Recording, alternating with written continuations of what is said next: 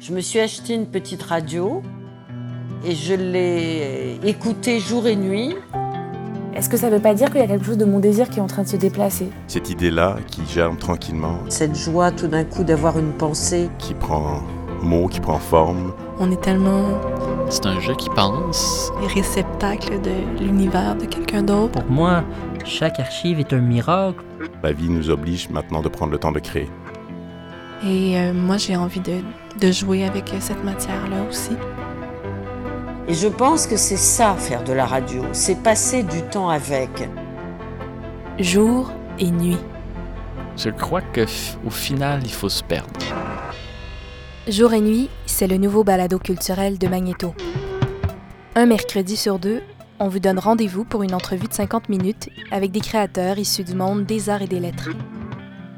Abonnez-vous.